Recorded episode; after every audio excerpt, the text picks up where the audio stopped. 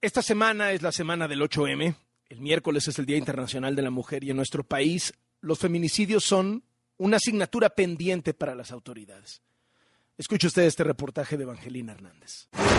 Ellas no fallecieron de una enfermedad, de que ya eh, eran personas grandes, sino no las arrebataron antes de que ellas cumplieran sus sueños. Yadira tenía 21 años. Semidesnudas, acuchilladas, asfixiadas, arrastradas, golpeadas, estranguladas, violadas, baleadas. Así han encontrado los cuerpos de María Fernanda, María Dolores, Rocío, Ángeles, Lourdes, Yadira, Ana Lilia, Brenda, Victoria, Abigail. Sus cuerpos aparecieron como desechos en veredas, brechas, lotes baldíos, canales de aguas negras, pero también en sus propias casas. Ellas, mujeres jóvenes, adultas, pero también niñas, más aún, bebés. Porque era su papá. Se supone que la tiene que proteger, que querer. En ningún momento yo pensé que él fuera así, que él, él le hiciera tanto daño, que la odiara tanto. Yo jamás creí que le hiciera algo.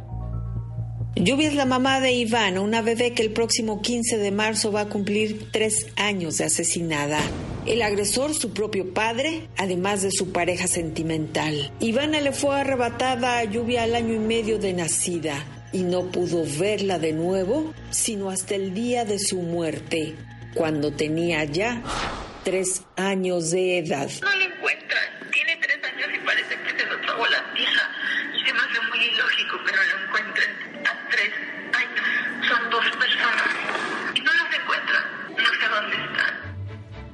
Según cifras oficiales, solo en enero de este 2023 se registraron casi 10 asesinatos de mujeres al día, lo que quiere decir que 302 mujeres fueron víctimas de este delito.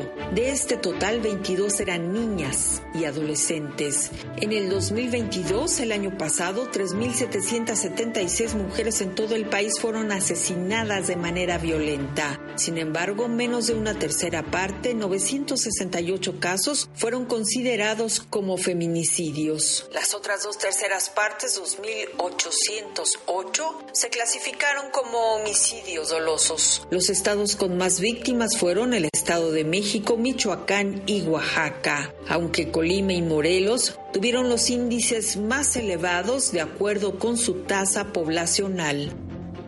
La preocupación de los especialistas, activistas e inclusive de las servidoras públicas es grande, no solo porque prácticamente se ha mantenido el nivel de asesinatos en los últimos años, sino por el creciente índice de violencia contra las mujeres. Habla Carla Pedrín, directora del Instituto de la Mujer en el estado de Baja California. Eso significa que la violencia se ha recrudecido.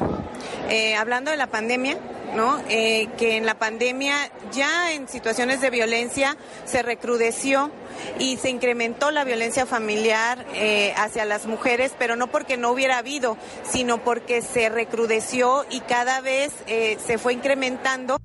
Y es que para el Instituto Nacional de las Mujeres, las lesiones dolosas, sin importar la gravedad de las mismas, pueden considerarse como la antesala de un feminicidio. Durante el mes de enero de este 2023 se registraron 5.123 mujeres víctimas de lesiones dolosas, lo que significa un incremento de 12.7% con relación al mismo periodo del 2022. De este total, 321 eran menores de edad.